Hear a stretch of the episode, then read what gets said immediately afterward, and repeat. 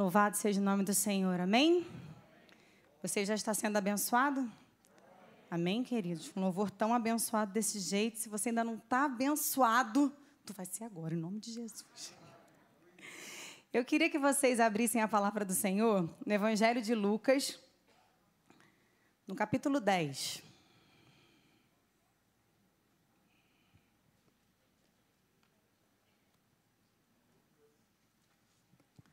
Evangelho de Lucas, no capítulo 10. Deixa aí abertinho. Eu queria conversar com vocês nessa noite sobre a vida de uma moça, que é uma moça bem conhecida nos evangelhos, é uma moça chamada Maria. Ela é a irmã mais nova de dois irmãos chamados Marta e Lázaro. Essa é aquela moça que Jesus falou que ela escolheu a melhor parte. E pela trajetória que nós vamos observar da vida dessa moça nessa noite, essa escolha por uma melhor parte não se resumiu a um episódio isolado da vida de Maria.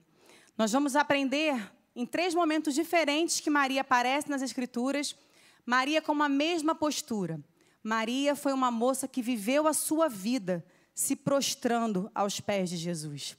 E isso não foi algo pontual. Se havia uma coisa que fazia com que Maria se prostrasse, era a presença de Jesus.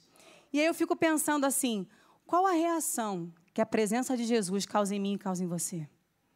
Que tipo de comportamento a presença do Senhor faz brotar em mim e em você quando nós estamos no mesmo ambiente que Ele? E Maria viveu essa vida de constância, de rendição, uma vida que se prostrava em todos os momentos diante do seu Senhor e do seu Mestre. E eu entendo rendição como uma vida que não apresenta mais resistência. Porque quando alguém se rende, ele para de apresentar resistência. Quando alguém levanta a bandeira branca, naqueles filmes antigos, né, de guerra, é porque ele já não ofereceria mais resistência a um contra-ataque. O Tozer, né, que é um teólogo e escritor de famosos livros, ele diz que a essência de uma rendição é sair do caminho para que Deus possa fazer o que ele quer a essência de uma rendição é sair da frente, é liberar o caminho, é não apresentar mais resistências, é se prostrar para que a vontade do Senhor se estabeleça de acordo com aquilo que Ele tem proposto para as nossas vidas. E é claro, se eu perguntasse aqui, quem aqui quer viver a vontade de Deus?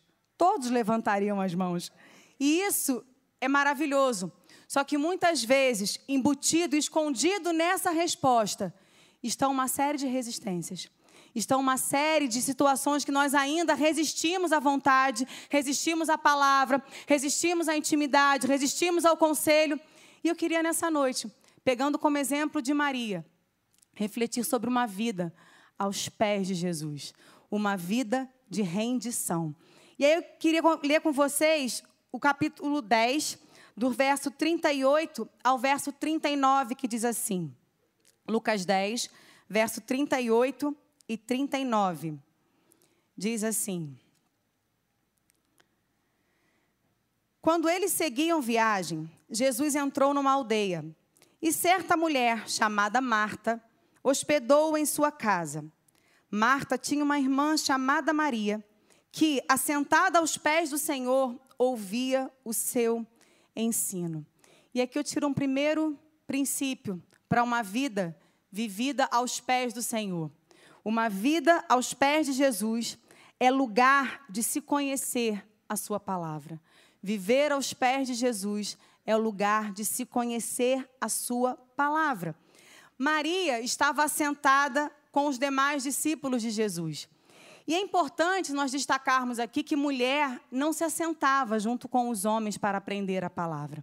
Mulher, quando podia aprender, era em casa e ensinada pelo marido porque mulher não se assentava para aprender junto com os homens. Mas essa regra, né, essa, esse costume, não impediu aquela moça de se assentar e de aprender do Senhor Jesus.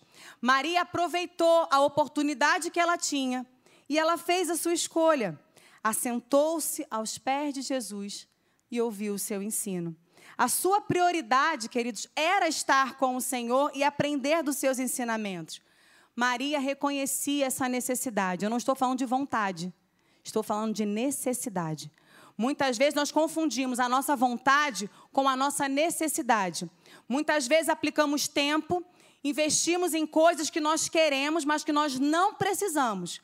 Maria reconhecia que a necessidade que ela tinha era ser ministrada pelo Senhor Jesus. E ela tanto desejou aquilo, ela tanto tinha esse interesse, que ela separou aquele momento.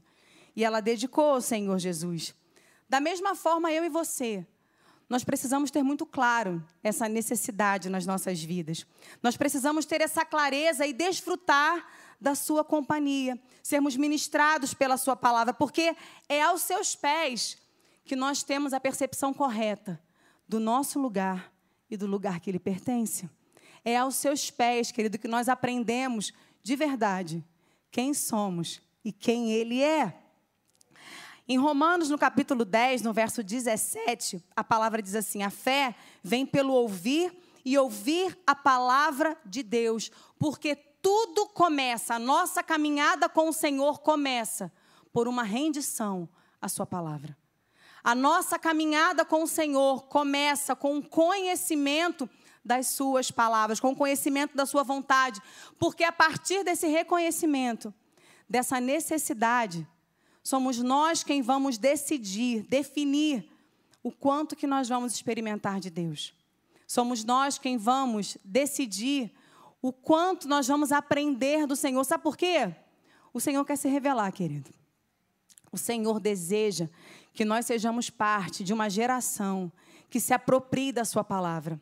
Uma geração que amadureça a partir de um conhecimento genuíno da Sua palavra. E Ele deseja que isso seja acessível, tanto Ele deseja que Ele se fez carne, que Ele habitou entre nós, que o véu foi rasgado, que os pecados, a partir do derramamento do sangue dele, foram perdoados. Para quê? Para que eu e você pudéssemos desfrutar desta companhia. E não algo pontual, mas por toda uma caminhada mas por toda uma trajetória de vida. E aqui Maria estava se alimentando desse conhecimento. Porque, como eu disse anteriormente, mulheres não se assentavam para aprender. Os discípulos, eles geralmente eram homens, né, em sua grande e maçante maioria, e os discípulos, eles eram aprendizes. Eram rapazes que se dedicavam ao ensino, de aprender de Jesus e de servir ao seu Senhor. Mas quando Maria se assenta aqui, ela não se assenta, querido, como uma moça.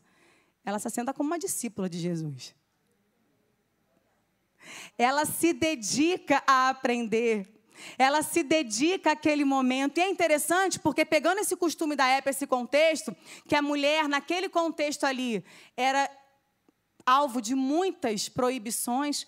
E é interessante que Jesus mesmo não a recrimina, né? Jesus não fala assim, levanta daí, Maria. E quando a Marta vem questionar, fala assim, Marta, Marta, deixa ela. Tu devia sentar aqui também, Marta, mas deixa eu falar que isso é outro assunto. Jesus mesmo, ele não recrimina Maria por estar ali. E ela se assenta como uma discípula, como alguém que tem o quê? Dedicação em aprender algo do seu Senhor. E eu imagino que ela poderia apresentar inúmeras desculpas. Olha, eu até quero aprender de Jesus, mas eu não posso. Fazer o quê? Ah, eu até quero aprender de Jesus, mas tem tanta gente perto dele. Ih, nossa, quando ele está no baixo, são ele mais doze. É muita gente, então assim, é muita dificuldade. E se nós formos pensar na quantidade de desculpas que nós temos para apresentar, quando o quesito é se dedicar ao conhecimento da palavra de Deus, não vão faltar argumentos. E as nossas desculpas, muitas vezes, elas são lícitas, querido. Mas elas não justificam muitas vezes, me perdoe o termo, a nossa negligência com a palavra de Deus. Desculpas nós temos, ó. E todas elas muito coerentes. Mas quem vai abrir esse espaço, quem vai fazer esse tempo acontecer, é o discípulo. Quem vai abrir espaço nessa rotina para que isso se torne possível é o discípulo. Porque é ele quem decide o quanto que ele vai aprender do seu mestre. Porque o desejo do mestre é que ele aprenda o máximo que ele puder. É que ele retenha o máximo das experiências vividas naquele contexto.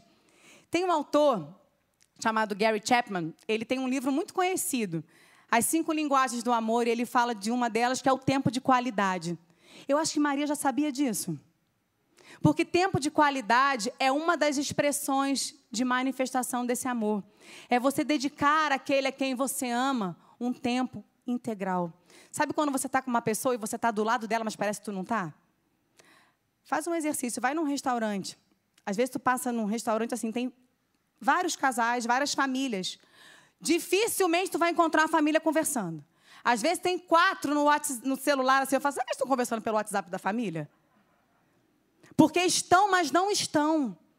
Estão de corpo presente, mas não desfrutam de uma comunhão, de uma intimidade. E aqui, Maria estava dedicando um tempo de qualidade. Não que ela não tivesse o que fazer, querido, porque se ela olhasse para o lado, a Marta estava ali com os olhos butucados nela. Do tipo, vem, vem. Coisa para fazer ela tinha. Mas naquele momento, ela dedicou todas as oportunidades que ela tinha em se, em se aproximar de Jesus. E aí as desculpas poderiam ser inúmeras, mas assim, tudo começa dentro da nossa realidade. Tudo começa dentro do tempo que você tem. Tudo começa dentro lá da sua casa. Maria começou em casa. Era no sofá da casa? Era no espaço que ela tinha? Talvez naqueles poucos minutos que tivessem ali em silêncio, antes daqueles homens todos começarem a se movimentar com fome. Porque homem com fome é uma luta, né, irmão? Ô, irmão, começa a glorificar aqui, ó. Tá vendo? Talvez eram poucos momentos que ela tinha, mas ela aproveitou aquele tempo. Então, o que a gente fica como conselho, o que fica de conselho para a gente é o quê? Aproveita na realidade que você tem. Aproveita a estrutura que está sendo disponível. Abre um espaço para que você possa crescer nesse conhecimento.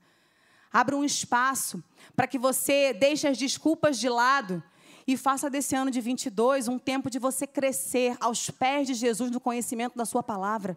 Porque é esse tempo, querido, porque assim, nós vamos caminhar em mais dois episódios da vida dessa moça, e essa moça que nesse momento era um encontro de amigos, um encontro né, casual, onde, todo, onde tudo estava bem, onde não haviam aparentemente problemas, a não ser a irmã dela, né, fungando no cangote, doido para pegar ela. Mas assim, aparentemente tudo bem, um tempo de paz, um tempo de tranquilidade. Tempos de tranquilidade também são tempos de nós nos aprofundarmos na palavra de Deus.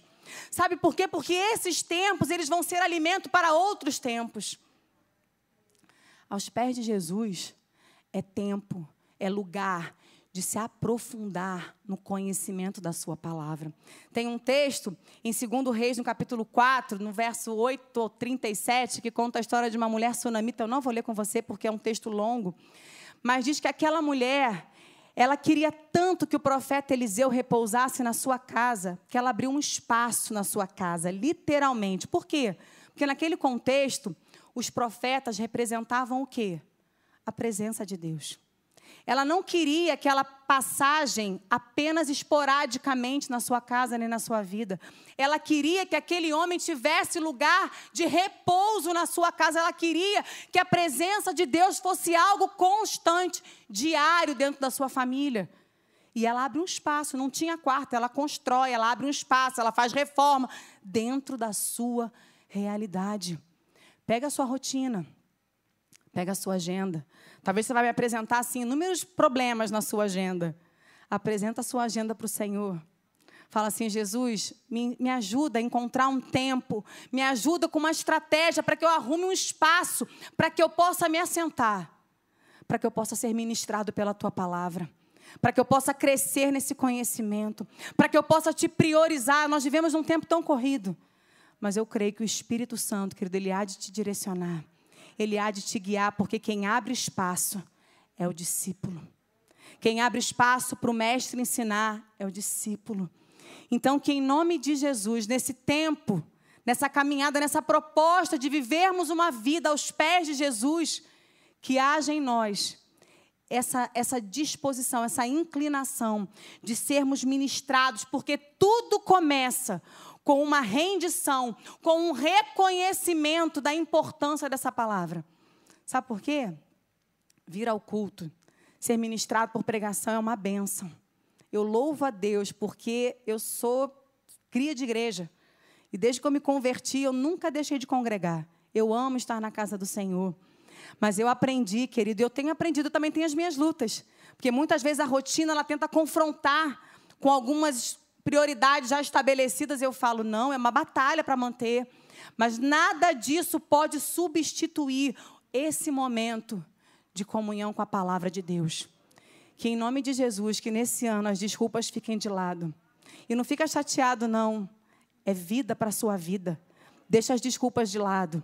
Quando a gente reconhece uma necessidade e a gente é confrontado pela palavra de Deus, desculpas haverão sempre. Faça diferente. Escolha a melhor parte e se dedique nesse conhecimento. Outra passagem que eu quero convidar vocês a abrirem comigo. Vamos lá para João. Um livro depois. Vamos ver um outro episódio da história dessa moça. Mais uma vez aos pés de Jesus. João capítulo 11, verso 32. 11, 32. Todo mundo encontrou? Você que está conosco aí pelo YouTube também, João capítulo 11, verso 32, diz assim: Quando Maria chegou ao lugar onde Jesus estava, ao vê-lo, lançou-se aos seus pés, dizendo: Se o Senhor estivesse aqui, o meu irmão não teria morrido. Aqui mais uma vez nós vemos essa moça vindo ao encontro de Jesus e se lançando aos seus pés. Uma situação completamente diferente da anterior. Na anterior era um encontro casual na sua casa, um momento de celebração, Jesus presente, os discípulos presentes, ensinamentos do Senhor. Aqui era uma situação de tristeza. Aqui Maria estava profundamente triste. Aqui Maria estava com o coração quebrado. Mas Maria sabia que, independente das circunstâncias, o seu local era o mesmo. O seu lugar era o mesmo. O lugar para se estar era aos pés do Senhor Jesus. E foi neste lugar, ainda que triste, ainda com o coração quebrado, ainda que com lágrimas sendo derramadas, que Maria testemunhou um dos maiores milagres realizados por Jesus, que foi a ressurreição de Lázaro, querida. Maria estava em casa, triste, mas quando ela escuta dizer que o mestre mandou chamá-la, eu imagino que uma centelha de esperança acendeu no coração daquela moça. E a gente pode perguntar assim, mas poxa, se a gente ler um pouquinho antes, Maria já tinha escutado falar que Jesus estava na vila. Então, por que, que Maria não foi correndo logo quando ela soube que, que Jesus estava na vila? Porque Marta foi correndo. Maria ficou em casa. Sabe por quê, querido? Porque quando nós passamos por situações difíceis, nem sempre nós reagimos como gostaríamos. Nem sempre as nossas reações, elas acompanham a nossa vontade. Maria estava triste, talvez faltou forças para ela se levantar. Talvez o estado de abatimento daquela moça era tal que ela não conseguiu se mover do lugar em que ela estava sentada. Os baques da vida nem sempre nos, nos dão a oportunidade de reagirmos como gostaríamos. Mas, independente dela ter levantado, quando ela soube que Jesus estava na vila, quando ela escuta que Jesus mandou chamá-la, aí o negócio mudou de cenário. Porque quando ela escuta que Jesus mandou chamá-la, ah, querido, ela se levanta. Ela vai em direção ao Senhor e ela se prostra diante dos seus pés. E diz assim no verso 32: se o Senhor estivesse aqui, o meu irmão não teria morrido. Os pés de Jesus, querido, é um lugar onde nós podemos dedicar as nossas lágrimas. Os pés de Jesus é um lugar onde nós podemos compartilhar as nossas dores. E louvado seja o nome do Senhor por isso. Porque nós não servimos a um evangelho de máscaras, amém? Nós não servimos a um evangelho de protocolos diante dos quais eu não posso me achegar. Ah, mas eu estou triste. É triste mesmo. Ah, Ana, mas eu estou chorando. É chorando mesmo. Ah, Ana, mas eu tenho tantas perguntas sem respostas. São essas perguntas sem respostas mesmo. Porque o nosso Senhor Jesus nos recebe. O Senhor nos chama, independente das circunstâncias, porque o Senhor sabia que Maria estava triste. O Senhor sabia que Maria estava triste. O Senhor sabia que o coração daquela moça estava quebrado porque ela perdeu o seu irmão. Aquele pro, provavelmente responsável pela sua família, porque a Bíblia não relata sobre os pais de Marta, Maria e Lázaro. Então, provavelmente, o responsável pela família era o irmão. E ela está ali desprovida de qualquer suporte diante daquela sociedade. Mas quando ela escuta Jesus chamar por ela, porque o Senhor, Ele nos chama, querido. O Senhor, Ele nos chama para perto. O Senhor nos recebe exatamente como nós estamos. E ela reage. Quando ela escuta essa chamada, ela reage. E é muito interessante porque antes mesmo de Jesus chegar e se deparar com aquele cenário, lá no verso 4 deste mesmo capítulo, ele já diz assim aos discípulos: essa doença não é para a morte. Ela é para a glória de Deus, a fim de que o Filho de Deus seja glorificado por meio dela. O que, que nós aprendemos, querido? O que, que nós nos lembramos nesta noite? O Senhor, Ele tem propósito na vida daqueles a quem Ele ama. O Senhor tem propósito na vida daqueles a quem Ele ama. Nada foge do propósito do Senhor. É por isso que o apóstolo Paulo diz né, que todas as coisas cooperam juntamente para o bem daqueles que amam a Deus e que são chamados segundo o seu propósito. Tem coisas que a gente não entende. Tem acontecimentos na nossa vida que a gente não consegue entender o porquê de Deus ter permitido aquilo. E muitas vezes nós agimos como Maria.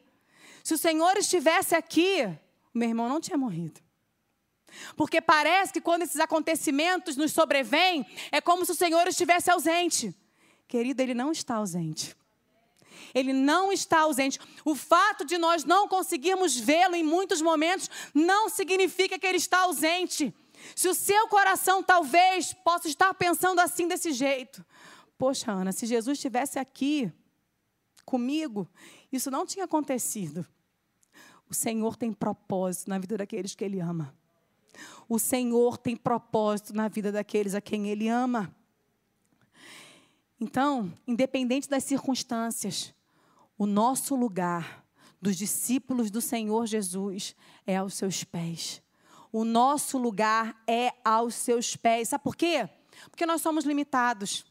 Nós somos falhos. A justiça vai falhar com você. Talvez o juiz não vai julgar a sua causa como deveria. O médico vai ter os seus limites. Talvez nós seremos obrigados a ouvir alguns prognósticos muito desagradáveis. Talvez os nossos governantes não vão cuidar de nós como deveriam. Mas com Jesus é diferente. Com Jesus é diferente, porque ele faz aquilo que o homem não pode fazer. E muitas vezes nós esperamos um cuidado similar àquilo que nossos olhos naturais são capazes de contemplar. Uma coisa não tem nada a ver com a outra. O cuidado do Senhor para conosco, ele é infinitamente maior. Ele é infinitamente melhor. E isso não tem nada a ver dele realizar a minha vontade ou a sua. O problema é que nós achamos que nos amar é fazer a nossa vontade. Nos amar é nos dar aquilo que a gente pede. Nos amar é atender o desejo do nosso coração, e nem sempre é, porque a palavra também nos ensina que o nosso coração pede mal. E sabe uma coisa que eu tenho aprendido com o Senhor, querido? Se Ele precisar deixar as nossas lágrimas rolarem por um tempo, para nos conduzir em uma alegria eterna, o Senhor permitirá. O Senhor não vai nos conduzir por um caminho de morte para nos dar uma alegria momentânea. Não. O Senhor ele vai nos conduzir em caminhos que nos levem ao encontro pleno da Sua perfeita e agradável vontade para as nossas vidas. É isso que nós muitas vezes não entendemos. E aí nós questionamos o amor do Pai. Eu não sou mãe, mas eu imagino que quantas mães aqui, quantos pais dizem não com o intuito de gerar vida, para que os filhos não passem por problemas que eles não gostariam que passassem. Mas nem sempre o filho entende. Só que nós somos filhos, amém? Nós somos filhos e muitas vezes as lágrimas rolam sim. E a gente começa a questionar o amor do Pai. Se o Senhor tivesse aqui, isso não teria acontecido.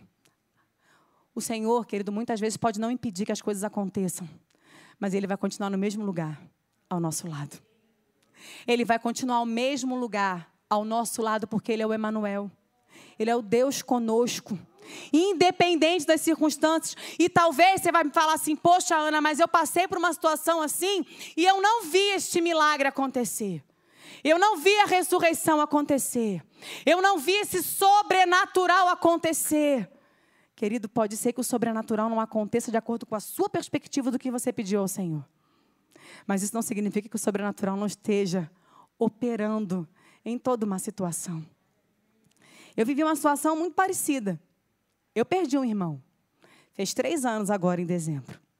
Sabe quando você fica aqui com o testemunho agarrado na garganta? Eu tinha o texto do testemunho.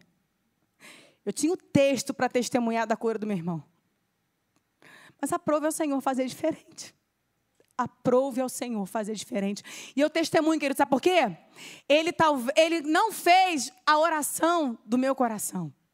Ele não realizou o que eu gostaria, o que a minha família gostaria que ele realizasse. Mas eu posso te falar: o sobrenatural tem agido no consolo, na provisão, na alegria, no sustento, na esperança, porque tem momentos que nós passamos por situações que nós pensamos assim, Ana, como é que eu vou viver por isso? Eu nunca imaginei passar por isso, como é que eu vou viver nesse negócio? E aí tu levanta, e aí tu se move, e aí tu continua a vida, e aí as circunstâncias vão mudando, e você vai provando do sustento, do alimento, da provisão, da força, da esperança, da expectativa. É o sobrenatural se movendo. Talvez não é o que a gente gostaria, mas são os propósitos do céu. E eu posso te contar uma coisa? Durante quase 20 anos, o meu motivo de oração era a reconciliação do meu irmão com Jesus. Meu irmão estava afastado do Senhor durante 20 anos. E esse era um pacto de oração na nossa família, sabe? A gente orava domingo após domingo aqui em casa. Todos os dias nós orávamos pela conversão dele, pela reconciliação dele com Jesus. E sabe o que nós soubemos depois que ele foi enterrado? Que na semana que ele entrou em coma, ele se reconciliou com Cristo. A salvação, querido, ela é muito maior do que uma cura. A nossa oração foi atendida. E como isso veio como um bálsamo no nosso coração, porque pudemos falar até breve. Porque a eternidade ela é real, querido. Eu não vi o meu irmão levantar como Maria viu. Mas aos pés do Senhor, você pode testemunhar o sobrenatural do Senhor acontecendo. O deserto, ele é real. Os tempos de coração quebrado, eles acontecem, viu? Mas a provisão também vem. No deserto, roupa não, não estragou, sapato não se perdeu, todo dia tinha comida do céu, tinha água fresca no deserto, todo dia a provisão se faz presente. A provisão se faz presente. Quem se coloca aos pés de Jesus experimenta de uma provisão sobrenatural. Algo sobrenatural que vai muito além da nossa capacidade de sobreviver muito além das nossas forças. Então, querido, independente das circunstâncias, se é tempo de festa ou se é tempo de lágrimas, o nosso lugar é aos pés do nosso Senhor. O nosso lugar é aos pés do nosso Senhor, testemunhando o sobrenatural se movendo e existindo em nós e através de nós. E caminhando aqui para o final, que eu estou de olho naquele relógio ali. Esse relógio ali, gente, só o Senhor. Ele dá uma acelerada, que eu não sei o que é. Eu fico olhando para ele e falo assim, em nome de Jesus. Entendeu? Mas ele corre, não tem essa não. Eu queria que vocês abrissem comigo em João, no capítulo 12, no verso 3. João, capítulo 12, um cadinho depois aí, ó. No verso 3. Diz assim: então Maria, a Maria de novo, pegando um frasco de perfume de nardo puro, muito precioso, ungiu os pés de Jesus e os enxugou com os seus cabelos. E toda a casa se encheu com o cheiro do perfume. Enfim, vamos até aí que não vamos falar dos cariotes, não, deixa ele para lá. Nesse contexto aqui, a gente aprende mais um princípio com a vida dessa moça que viveu uma vida aos pés de Jesus que aos pés de Jesus é o lugar para se entregar por inteiro. É um lugar de conhecer a Sua palavra. É um lugar de testemunhar e de experimentar o sobrenatural. E é o lugar para se entregar por inteiro. Aqui nós podemos perceber um aprofundamento desse relacionamento de Maria com o seu Senhor. Porque Maria ela se rende aos pés de Jesus para aprender sua palavra. Depois ela se rende aos pés de Jesus no momento de profunda tristeza e testemunha um grande milagre. E também agora ela se prostra em adoração. E nós vamos perceber aqui uma entrega integral dessa moça ao seu Senhor. Primeiro, não era costume das mulheres aparecerem em público de cabelo solto. Cabelo solto era algo para a intimidade do lar, não era para qualquer um. Maria entra numa sala cheia de gente e ela entra com os cabelos soltos. E esse perfume de nardo puro era algo muito valioso, era muito precioso. E como eu disse anteriormente, a Bíblia não relata sobre os pais dessa família, né? Então pode ser que tenha sido uma herança que Maria recebeu, uma herança para dar conta da sua vida, né? Porque até então ela não era casada, então assim não tinha, né, recursos próprios para dar conta da sua, da sua vida. Então pode ser que seja uma herança, algo que tinha então um duplo sentido de preciosidade. Era algo pelo seu valor muito caro e algo que quem sabe tinha um valor também para ela sentimental. Algo que alguém muito querido né, possa ter deixado para ela. E ela deposita esse seu bem mais precioso, aquilo que tinha uma grande importância para ela aos pés do seu Senhor. E não apenas deposita, como ela ainda enxuga, né, com o seu cabelo. E essa atitude de Maria, ela marca uma decisão em definitivo. Porque aqui Maria, ela se rende totalmente aos propósitos que ele tinha para ela. Porque com a entrega desse perfume de nardo puro, ela está declarando que o seu futuro, que a sua vida, que os seus sonhos, que os seus propósitos todos estavam depositados aos pés do seu Senhor. Tudo aquilo que ela poderia vir a ser, tudo aquilo que ela poderia precisar, estava depositado aos pés do seu Senhor. Isso é maravilhoso, querido, porque em 2 Crônicas, no capítulo 16, a palavra diz assim, no verso 9: Porque o Senhor, porque quanto ao Senhor, os seus olhos passam por toda a terra para mostrar-se forte para com aqueles cujo coração é totalmente, é perfeito para com Ele. E o sentido de perfeito aqui não é sem defeito, é um coração inteiro um coração que o Senhor procura, não é um coração perfeito, porque perfeito, querido, nós não somos, né? Nós estamos, assim, na melhor das hipóteses, num processo de aperfeiçoamento, amém? E contando muito com a misericórdia. Eu não sei como é que é o seu coração. O meu, né? Eu e Jesus sabemos. Mas, assim, muita da misericórdia. Mas é um coração inteiro. É um coração que se entrega integralmente a um relacionamento com o seu Senhor. Um coração natural, para ele funcionar legal, ele tem que estar tá com todas as suas partes ali perfeitas. Porque quando um coração também já não está muito legal, ele dá sinais. Né? É um negócio aqui, é um desconforto ali, né? Ele, ele vai apresentando que tem alguma coisa que não está em bom funcionamento. E esse ensinamento é muito rico para a gente, porque nós precisamos nos relacionar de uma forma diferente desses modelos fracionados que nós vivemos hoje em dia. De forma geral, os relacionamentos hoje são pobres. Pobres de qualidade, que eu estou falando. As pessoas se relacionam de forma medíocre, não de forma inteira. Porque não entram inteiramente, porque elas entram e saem de um relacionamento como quem come um chiclete e cospe na esquina.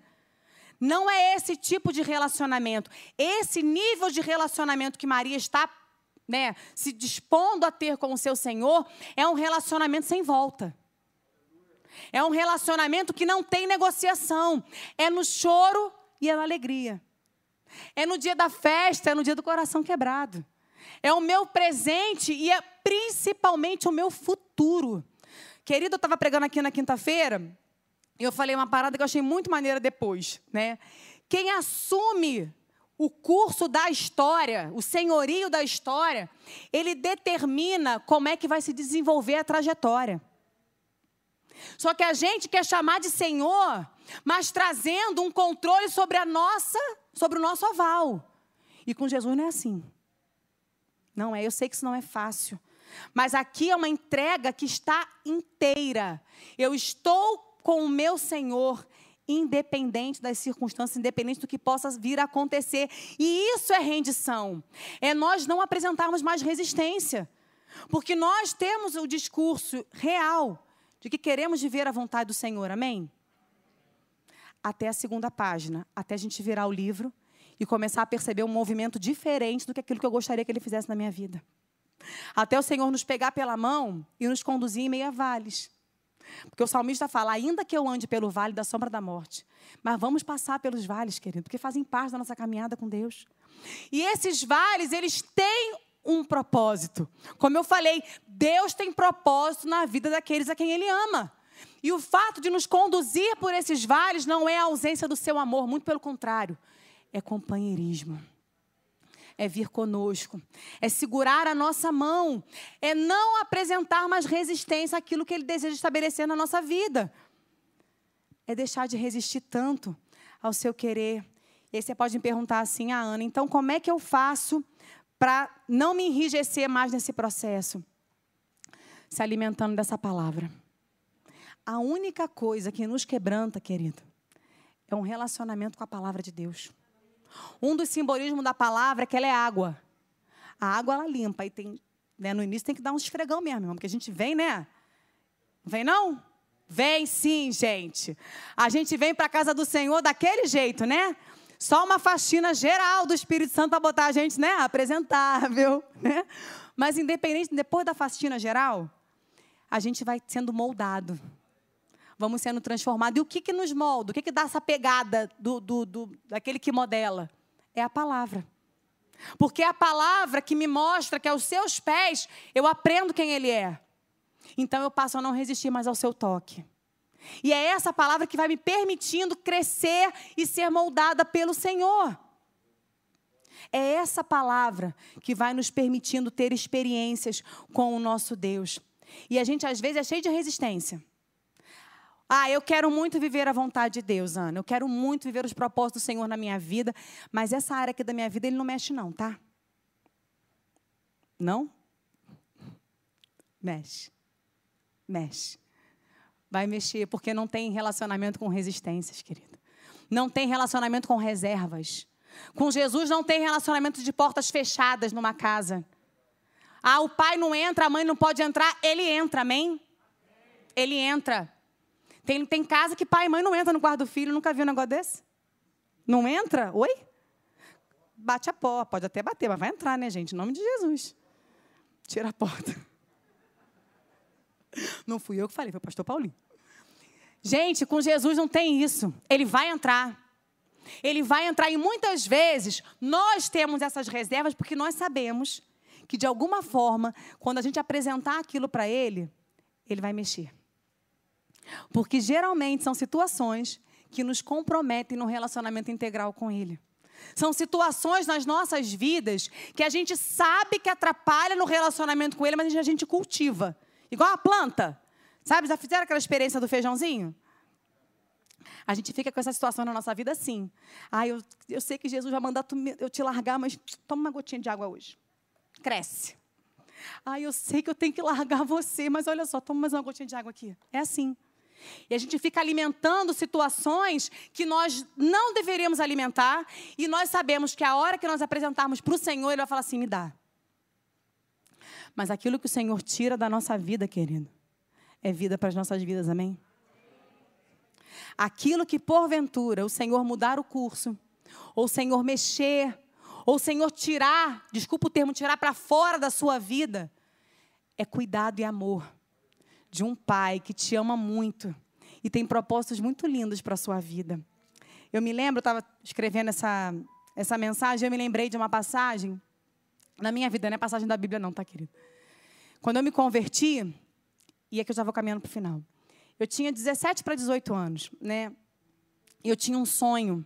Sabe quando você tem um sonho na sua vida? Você quer muito fazer alguma coisa? E eu me converti nessa virada, da adolescência para a juventude. Né? Eu estava entrando na faculdade, mas eu tinha um sonho. E eu fazia teatro na época. Fazia teatro profissional, gente, é verdade. E eu queria muito viver aquilo. Eu demorei muitos anos para convencer meu pai a me deixar fazer teatro. Meu pai não deixava. Meu pai achava que não era legal. E não deixava, e assim, quando eu consegui confiança dos meus pais, apoio da minha família, eu me converti. E eu sempre falava assim para minha mãe: eu não vou ficar na igreja porque o pastor vai mandar largar o teatro. Desculpas. A gente é muito bom em desculpas. Nós somos muito bons em desculpas. E aí, mãe, se o pastor falar para mim que eu não posso ficar no teatro, como é que eu vou ficar na igreja? E eu me lembro que eu orava, Senhor, eu quero fazer a tua vontade, mas não mexe no meu teatro. Me usa lá. Eu, tipo assim, olha que terreno fértil para o Senhor me usar. Vamos pensar de estratégia, a gente vai bombar, Jesus. Pregar tua palavra ser uma loucura, né? E aí, eu, eu saía do teatro correndo para estar na igreja, era uma loucura a minha vida, uma loucura, de tanta correria. E aí eu me lembro que numa das temporadas, eu me machuquei em cena. Eu tava, tinha uma parte, a gente corria no teatro, e tinha uma criancinha, aquela criança foi usada por Deus, ela nem sabe. O molequinho meteu o pé na frente, assim. O meu colega de cena viu, pulou. Eu, destrambelhada toda a vida, eu não vi. Querido, eu tomei um tombo. Eu quiquei na plateia e machuquei meu braço. Em consequência dessa queda, eu tive que ficar um tempo afastada do, do teatro. Não podia, estava machucada, estava imobilizada, como é que eu ia fazer? Não dava. E aquele tempo foi um tempo assim propício para Deus tratar na minha vida. Eu chorei, eu esperneei, eu fiquei muito chateada porque eu estava fora, porque eles iam fazer temporada fora do Rio e eu não ia estar. Tá, e... Chorando, fazendo um escândalo. E eu me lembro que aquele período, foram uns três ou quatro meses, eu pude ir para a igreja, eu podia estar no culto jovem, querido, eu amava estar no culto jovem. Assim, a minha alegria era sair do teatro correndo para estar na igreja. Eu chegava no final, mas eu queria estar no culto, sabe? Eu queria estar no culto, eu falava, cara, eu quero estar no culto, eu quero aprender, eu quero estar lá, eu quero levantar minha mão. E, e naquele tempo eu conseguia ir. E naquele período, o Espírito Santo foi trabalhando no meu coração. Foi trabalhando no meu coração. E aí, quando chegou o tempo de eu voltar, eu falei, eu não quero mais voltar. Aí eu lembro que eu liguei para o meu produtor e eu falei assim, fulano, quero falar com você. Aí ele, ai, que bom, Ana, eu também quero falar com você. Eu falei, deixa eu falar primeiro, que eu preciso de coragem. Aí ele falou assim, fala. Eu falei, então, é que eu não vou mais voltar. Aí ele, tá bom, Ana, mas por quê? Eu falei, é porque eu não tenho mais prazer de estar aí. Aí ele falou assim, ah, tá bom, Ana. Porque também assim, eu, eu ia falar para você não voltar. Eu falei, ah, Falei, Jesus trabalhou em mim, mas já fechou logo uma porta, né? Do tipo assim, já que a gente decidiu que você não volta mais e agora está sacramentado. Ele virou e falou assim: Ana, você não é mais a mesma. E eu falei, realmente, eu não sou mais a mesma. E aí ele usou lá um termo que a gente não usa, né? Ele falou assim: você já não tem mais aquele brilho de estar tá lá, sabe? E eu falei, cara, muito legal isso, porque estamos combinados, né? Porque assim, eu já não queria mais voltar. E assim, querido, Deus trabalhou no meu sonho, Deus trabalhou no meu projeto e tudo começou ali. Porque a partir daquela decisão que eu tive, uma nova caminhada se abriu do Senhor na minha vida. Mas eu precisei abrir mão, eu precisei sair da frente, eu precisei não resistir mais, porque assim, na minha cabeça, os propósitos se encaixavam. Deus podia me usar lá, Ele podia mesmo. Deus podia me usar lá? Podia. Mas a trajetória do Senhor comigo era por outro caminho. Era de uma outra maneira. E enquanto eu resisti, eu fiquei, quem perdeu fui eu. E aí precisou toda uma situação, uma criancinha ser usada por Deus, entendeu? Algo que naquele momento me deixou muito triste. Mas foi algo que abriu uma porta para que eu tivesse acessível ao Espírito Santo, para que a vontade dele se estabelecesse na minha vida. E aí é disso aqui que a gente está falando: é de você entregar o seu futuro, é de você entregar os seus planos. Entregar os seus projetos, entregar aquilo que você sonhou, porque Ele pode fazer muito mais. Eu não estou dizendo que Ele vai mudar, mas se Ele mudar, fica tranquilo. Ele vai te guiar por outros caminhos. Ele vai te usar de uma outra forma. E ó, vou te falar. Eu achava que se eu perdesse aquilo, eu ia ser a pessoa mais sofrida da terra. Que nada. Quando eu me li, quando aquilo saiu, eu falei assim, gente, não tinha nada a ver. Passou. Foi um tempo, foi uma época, mas assim, não, não, não combinava com o que Deus tinha para fazer na minha vida a partir daquilo ali. Esse é o tipo de entrega. Sabe assim, então entrega para o Senhor o seu futuro. Entrega vocês, mais novinhos, entrega para o Senhor. Essa é a época, sabe? Deixa eu falar um cadinho com eles aqui, gente, só um minutinho. Essa é a época de vocês entregarem para o Senhor o sonho da faculdade. Para vocês é só uma faculdade, mas para Ele é um propósito na sua vida. Você pode achar que Jesus não está preocupado com a sua faculdade, mas Ele está. Porque isso faz parte do propósito dele na vida de vocês. Então pergunta para ele. Coloca diante dele, não fica com medo não, mas e se ele tiver algo diferente, se ele tiver, cara, entra e fecha a porta. Muito melhor do que ele possa, do que você possa pedir, sonhar ou imaginar. É assim que a gente vive uma vida aos pés do Senhor Jesus. Maria viveu essa vida de entrega, de prostração, de de se prostrar diante do seu Senhor, em tempos favoráveis ou, ou não. O seu lugar era aos pés do seu Senhor, rendida ao seu propósito, rendida ao seu consolo, rendida às manifestações sobrenaturais que o Senhor poderia operar e operou, tanto diante dela, como também através da vida dela. Se renda diante da sua palavra. Chega de desculpas. Abre um espaço na sua agenda para que esse ano seja um ano de crescimento no conhecimento de Deus. Abre um espaço para que você possa testemunhar. Tem expectativas, amém? Tem expectativas diante de Deus. Como nós cantamos aqui, quando o que era impossível, quando o que era difícil se torna impossível, Deus começa a agir. Tenha expectativas do Senhor. Vá para os pés dele, chora. Apresenta o coração quebrado. Fala, tá doendo, Senhor. Eu achei que se o Senhor tivesse aqui, isso não teria acontecido, mas ele nunca te deixou. Ele nunca te deixou. Ele esteve e está com você em todo tempo.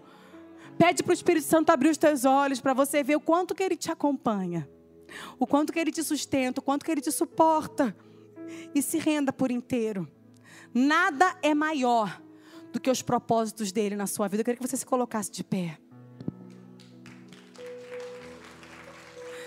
Eu queria que nesse momento, aleluia, nós orássemos ao Senhor. Eu não sei como é que você entrou aqui. Eu não sei em qual dessas fases talvez você esteja, se você se identificou em alguma em particular. Eu não sei se você reconhece que você precisa sim se dedicar mais a esse conhecimento. Acho que isso é todos nós, né, querido? Todo mundo precisa disso, né? Se você não precisa, não, ora pela gente. Porque todos nós precisamos disso, né? De crescer nesse conhecimento. Mas talvez você entrou aqui procurando os pés de Jesus. Porque você está assim com essa dor, como Maria. Coração ferido, coração quebrado, lágrimas. Mas você entendeu que Jesus te chamou nessa noite e alguma coisa sobrenatural pode acontecer. Ou quem sabe você está num momento que você fala assim, Ana, eu preciso tomar uma decisão na minha vida. Isso diz respeito ao meu futuro. Isso diz respeito a um planejamento. E eu. Talvez eu resista um pouco disso, mas eu quero nessa noite colocar isso diante de Jesus. Porque é Ele quem vai dar o curso dessa história. É Ele quem vai dar o curso dessa história, independente do que Ele decidir vai ser bênção para a sua história. Vai ser bênção para a sua vida. É com você? Você quer que a gente ore por você?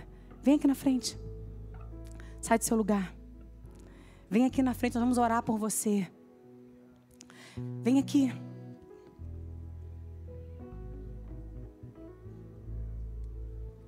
Fique esperando, não.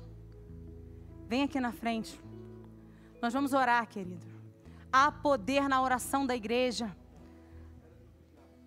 Queria chamar os diáconos aqui para nos ajudarem em oração. Aleluia.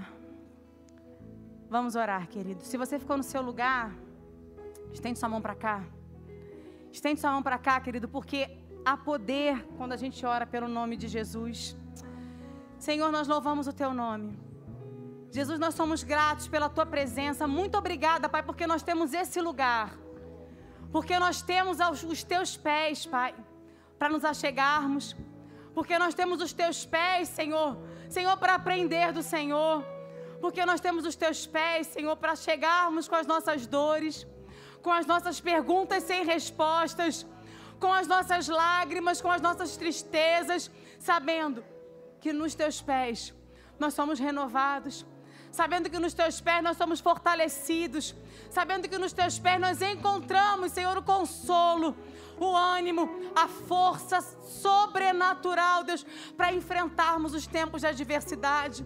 Nós te pedimos nessa noite, Jesus, que o teu Espírito Santo visite, Senhor, cada propósito, cada sonho, Deus, cada projeto, Deus, que os teus filhos, Senhor, Senhor, estou apresentando a Ti nessa noite.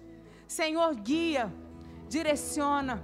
Senhor, porque a nossa vontade, Pai, Senhor, é que a Tua vontade seja feita. É que o Teu projeto seja plenamente estabelecido. É que o Teu querer, Pai, tome forma em nós e através de nós. Espírito de Deus, vai visitando, Senhor, cada um nessa noite cada um que está aqui de pé, Senhor, cada um que está no seu lugar. Senhor Deus, em nome de Jesus, ajuda-nos, meu Deus. Senhor, a vivermos uma vida nessa condição, uma vida rendida à tua presença. Senhor, ajuda a gente, Pai, a não ser tão resistente aos teus processos, à tua palavra, Senhor, às tuas manifestações. Abre o nosso entendimento, Espírito Santo. Abre o nosso entendimento, ajuda-nos, meu Pai. Senhor, a termos menos desculpas e termos mais atitudes, meu Deus. Menos desculpas e mais atitudes para que nós possamos crescer, crescer no relacionamento, crescer em comunhão. Senhor, crescermos, Pai, e tomarmos forma na tua vontade, Pai. Deus, em nome do teu filho amado Jesus Cristo, nós louvamos o teu nome. Nós te somos gratos pela tua palavra. Nós engrandecemos a tua presença, Pai, que a tua presença gere em nós essa mesma disposição de se prostrar, de se render, de se quebrantar, Senhor, assim como foi, Deus, com Maria. Que seja em cada uma das nossas vidas, meu Pai. Em nome de Jesus. Aleluia.